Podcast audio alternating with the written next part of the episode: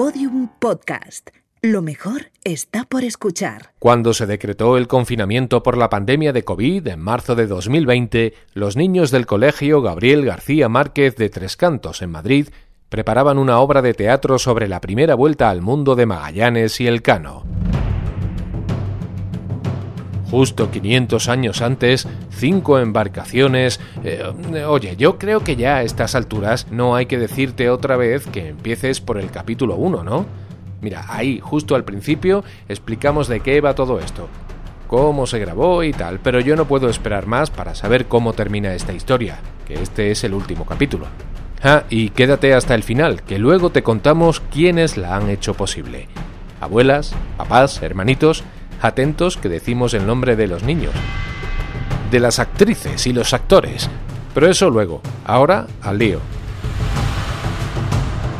Ah, y perdona, que si habías hecho bien los deberes, y habías escuchado primero el 1 y después el 2, perdona, eh, que este rollo no iba para ti. Una aventura redonda. Episodio 3. La redondeza del mundo.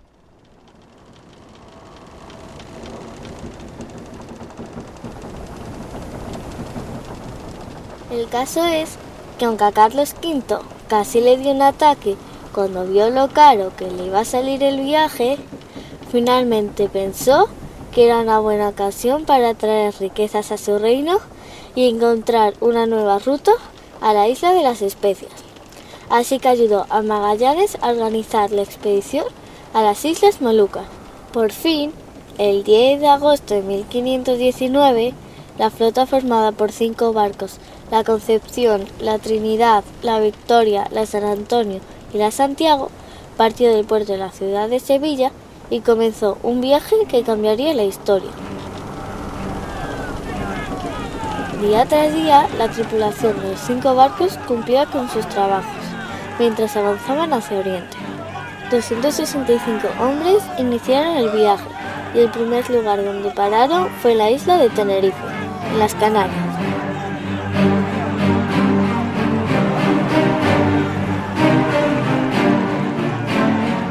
Algunos cuentan que Magallanes esperaba recibir una carta en Tenerife, con un mapa secreto donde aparecía la ruta que debíamos seguir, aunque ese sigue siendo el misterio de la historia. Nunca supimos si esa carta llegó, y el mapa no lo vimos jamás. Pero al cabo de unos días, Magallanes decidió que debíamos volver a la mar y continuamos el viaje. Desde allí, el viaje continuó por el Océano Atlántico bordeando las aguas cercanas a la costa de África. La flota española navegó a través del Atlántico. Casi cuatro meses después de abandonar España, los barcos se acercaban a la costa de América. Y el 13 de diciembre de 1519 tocaron tierra en Brasil, donde se encuentra Río de Janeiro. Brasil, la la la la la la la la lo bien que lo pasamos en Brasil, ¿verdad Juan? La juerga padre, frutas tropicales. Y samba, la la la la la la. Playas del sueño, aguas cristalinas. Y samba, la la la la la la. Nuestros amigos descansaron en tierras brasileñas y aprovecharon para conseguir comida. Imaginaros todas las provisiones que habían gastado desde que salieron de España necesitaban llenar las bodegas de comida y agua fresca para continuar la aventura.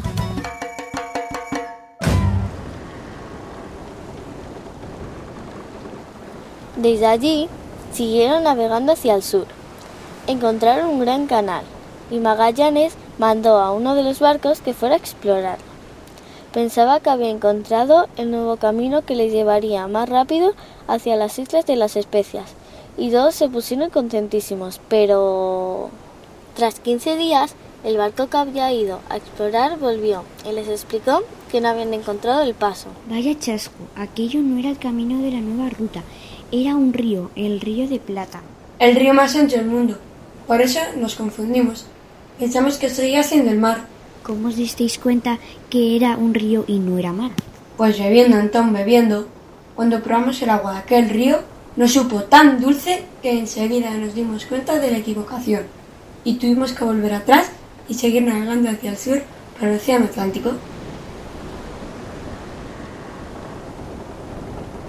Pero nuestros amigos ya no estaban nada contentos. Cada vez estaban más lejos de casa. Nadie sabía dónde estaban. Nadie podía ayudarles. Y como cada vez estaban más cerca del Polo Sur, empezaban a tener mucho frío. Navegaban por la costa con rumbo a lo desconocido y llegaron a un lugar lleno de animales muy raros que nunca habían visto, al que Magallanes llamó la Patagonia. Sus habitantes eran muy muy altos y tenían los pies enormes, por eso les llamamos los patagones. Aquellas tierras estaban llenas de animales que parecían ocas negras con pico de cuervo. Pingüinos les llamaban los patagones, y cazamos más de uno para poder comer. Yo hubiera preferido un buen bocadillo de jamón, pero con el hambre que teníamos, la carne de pingüino nos pareció riquísima. Estábamos tan cansados y teníamos tanta hambre y tanto frío que le pedimos a Magallanes dar la vuelta y volver a España. Pero Magallanes no quiso ni oírnos y decidió continuar el viaje. Pero lo peor estaba por llegar.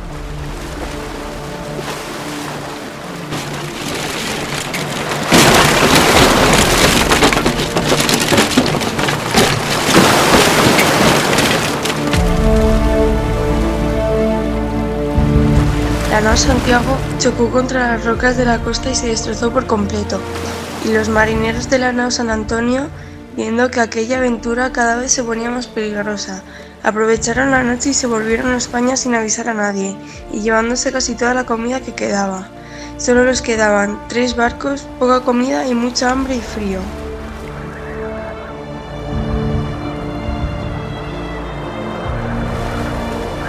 Los valientes que quedaban siguieron adelante hasta el lugar más al sur del continente americano y pasaron por el estrecho que une los dos océanos. Aunque conseguirlo fue muy difícil. Imaginaros un laberinto lleno de rocas puntiagudas, tormentas, rayos, truenos, relámpagos, etc.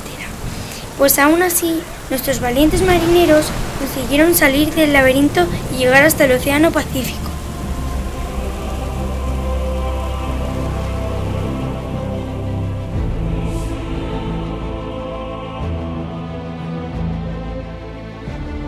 Los españoles que iban en los barcos llamaron a aquel lugar Tierra de Fuego, porque mientras navegaban por aquellas aguas veían muchísimas hogueras que los indígenas que vivían allí mantenían encendidas todo el día. Hoy también se conoce aquel lugar como el Estrecho de Magallanes, por haber sido Magallanes y sus barcos los primeros en atravesarlo.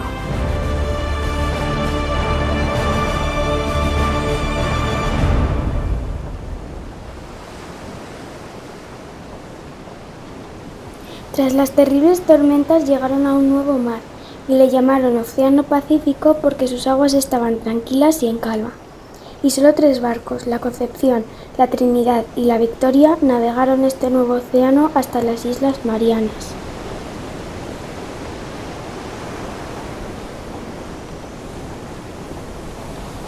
Puf, lo que no dice la señora es que nosotros no pensábamos que el Océano Pacífico fuera tan grande y que íbamos a tardar tres meses en cruzarlo. ¡Puf! Tres meses sin comida ni agua fresca. Pasamos un hambre. Imaginaros que nos comíamos hasta las ratas. Y cuando ya no quedaban ni ratas, nos comíamos el cuero que recubría el palo mayor y hasta el serrín. ¡Qué hambre, madre mía, qué hambre! Además, muchos de nosotros estábamos enfermos. Como no teníamos fruta ni verdura fresca, nos faltaba la vitamina C y empezábamos a enfermar de escorbuto, que es una cosa bastante asquerosa. Se te inflaman las encías y hasta se te caen los dientes. Sí que lo pasamos mal, muy mal. Pero por fin llegamos a las Islas Marianas. No os imagináis la alegría de llegar a tierra firme.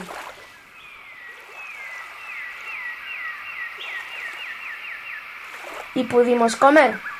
Por fin pudimos descansar. Y pudimos comer. Los pueblos indígenas que habitaban aquellas tierras fueron muy simpáticos con nosotros y nos trataron muy bien. Y pudimos comer. Bueno, vale, Cristóbal, deja de hablar de comida. Es que todavía tengo un hambre. Tras reponer fuerzas en las Islas Marianas, los barcos españoles llegaron a las Islas Filipinas. Magallanes conquistó casi todas las islas sin esfuerzo, porque los reyes de aquellas islas veían que los españoles eran más poderosos que ellos y prefirieron ser sus amigos. Bueno, amigos, amigos, aquello tampoco fue una fiesta. Y que lo digas, allí en las Islas Filipinas fue donde perdimos a nuestro valiente capitán. Si es que no puede ser, ¿a quién se le ocurre hacerse amigo del Rajá Mabón sabiendo que no se puede ni ver con el rey Lapulapu? Magallanes decidió ayudar a su amigo el Rajá y no se le ocurrió otra cosa que atacar la isla del rey Lapulapu. Y ahí se lió la cosa. Tras un feroz combate, Magallanes y muchos de sus hombres perdieron la vida en la batalla, y el resto de los españoles escaparon de allí sin poder hacer nada para ayudar a sus compañeros. Magallanes había caído en combate sin haber llegado siquiera a las Islas Molucas, las Islas de las Especias, que se encontraban a solo unos días de viaje. Solo quedaban 108 hombres para gobernar los tres barcos que quedaban, así que nuestros amigos decidieron quemar la nao Concepción, que era la que estaba más estropeada, y se repartieron entre las dos naves que quedaban, la Trinidad y la Victoria, para continuar el viaje.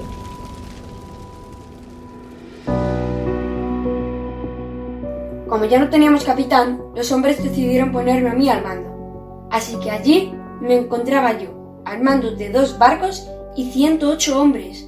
Decidí seguir navegando hacia las Islas Molucas, donde por fin llegamos el 7 de noviembre de 1521. Cargamos nuestros dos barcos de clavos hasta arriba. Madre mía, si conseguimos llegar a España con nuestra carga seríamos ricos. Pero justo el día que íbamos a regresar, en la nave Trinidad descubrimos un agujero por donde entraba muchísima agua. Imposible navegar con ella. Y menos con lo que pesaba después de todos los sacos de clavo que habíamos cargado. Nos íbamos a pique. Como capitán, tomé entonces una gran decisión. La Victoria volvería a España por la ruta de la India y la Trinidad se quedaría en el puerto para que la arreglaran. Yo sabía que no podía dar la vuelta y volver por donde habíamos venido, porque tendríamos que navegar por aguas llenas de barcos portugueses que nos estaban buscando. Y si nos descubrían, nos cogerían prisioneros y nos quitarían los clavos. Debíamos navegar siempre alejados de la costa para que no nos viesen. Y nunca podríamos detenernos para recoger agua o comida porque nos descubrirían. El viaje de vuelta era muy peligroso. Pese a todo, el cano y sus hombres no dudaron en tomar ese camino. Después de haber llegado al otro extremo del planeta, se sentían capaces de rodearlo por completo. A valientes no les ganaba nadie, y por fin, el 8 de septiembre de 1522, nuestros valientes exploradores volvieron al puerto de Sevilla.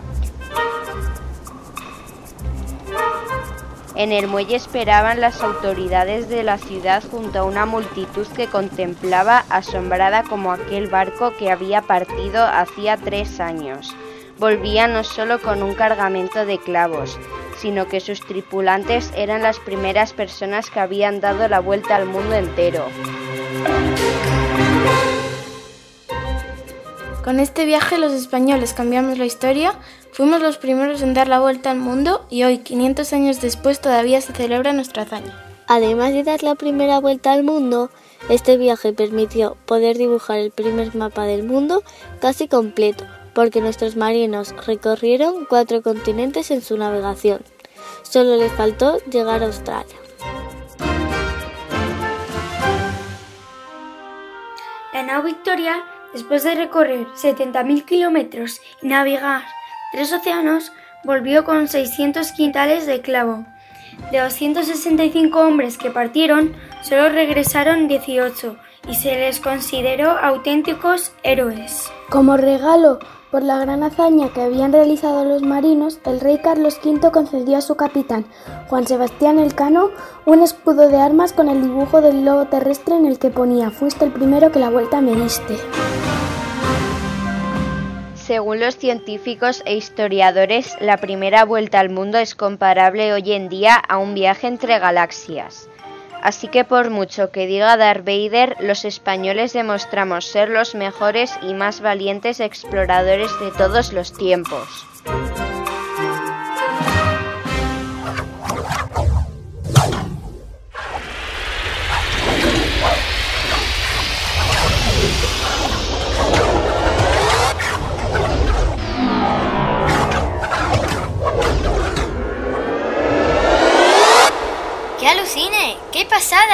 En el tiempo hemos viajado. Y mi máquina del tiempo, menos mal que ha funcionado. A Magallanes y Alcano por fin hemos conocido. Y todas sus aventuras, con ellos hemos vivido. Con este viaje en el tiempo, la duda queda resuelta. Fuimos los españoles los primeros en dar la vuelta. Y por eso este año, y con profunda emoción, con vosotros celebramos la circunnavegación.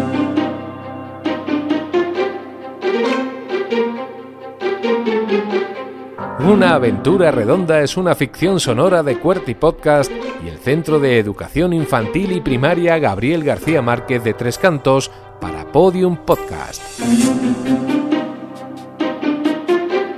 Con las voces de los alumnos de quinto de primaria, Sara de Dios, Andrea Ribote, Lucía Martín, Daniela Serrano, Javier Vallecillo, Sandra González, Raquel González, Laura Hernández, Noelia Bartolomé, Iván Fullea, Hugo García, Matilde Barreto, Diego Calleja, Mario Sardá, Lucas Martínez, Sebastián Montes, Jorge Sánchez, Jaime Álvarez, Hugo Serrano, Pedro Fernández, Íñigo Puente, Carmen Fernández, Aarón García, Susana Lázaro, Iria Presedo, Jorge Cañada, Nayala Gasca, Irene González, Marta Rodríguez, Eva Albert, Marta López y Manuela Ruiz.